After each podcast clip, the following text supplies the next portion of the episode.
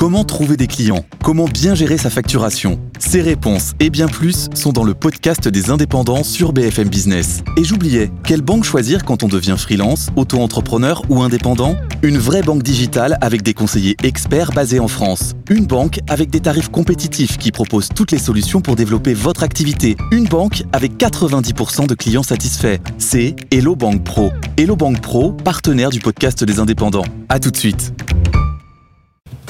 Good Morning Business, Morning Retail. Le retail tous les jours avec Eva Jaco. Eva, on va parler du marché de l'abonnement en France qui se développe fortement, croissance de 19% euh, par an. On devrait dépasser les 10 milliards d'euros euh, du marché l'année prochaine.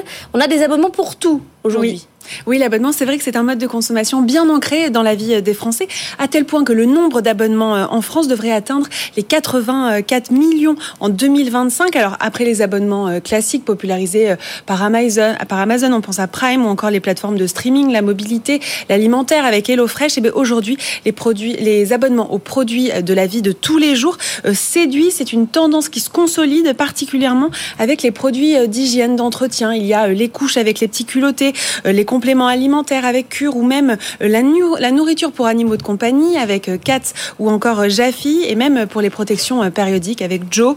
La marque 900 Care qu'on connaît bien maintenant propose elle une dizaine de produits d'hygiène et d'entretien rechargeable et qui fonctionne uniquement euh, par abonnement. En un an, le nombre de leurs abonnés, a doublé pour atteindre 80 000 euh, clients.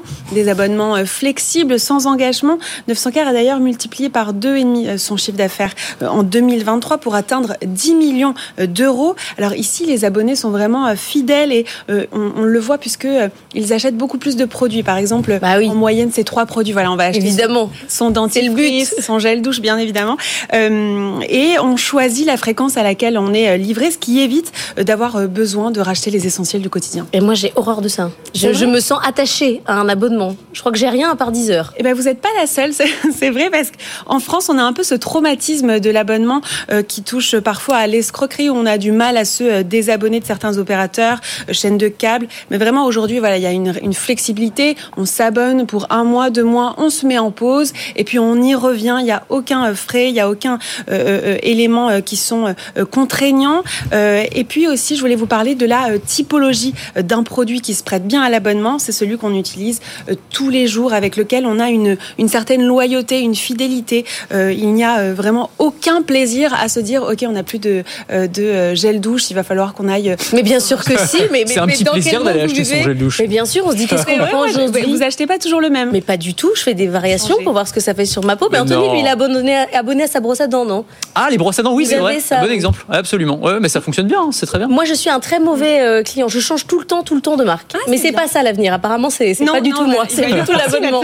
je suis très seule. Oui, c'est vrai que c'est un business model qui euh, profite aussi aux entreprises qui bénéficient euh, d'un chiffre d'affaires assuré et récurrent. Si on prend par exemple la, marque dont je vous parlais de, de, de monoproduits pour les couches, les petits culottés, l'an dernier, ils ont doublé leur nombre d'abonnements et leur chiffre d'affaires. Cela permet aussi de mieux anticiper la production en prenant en compte vraiment euh, sa base de données et l'acquisition de nouveaux clients. Les petits culottés ambitionnent d'ailleurs de faire plus 60% sur leur abonné d'ici à la fin de l'année, ce qui leur permettrait d'arriver à 140 000 clients.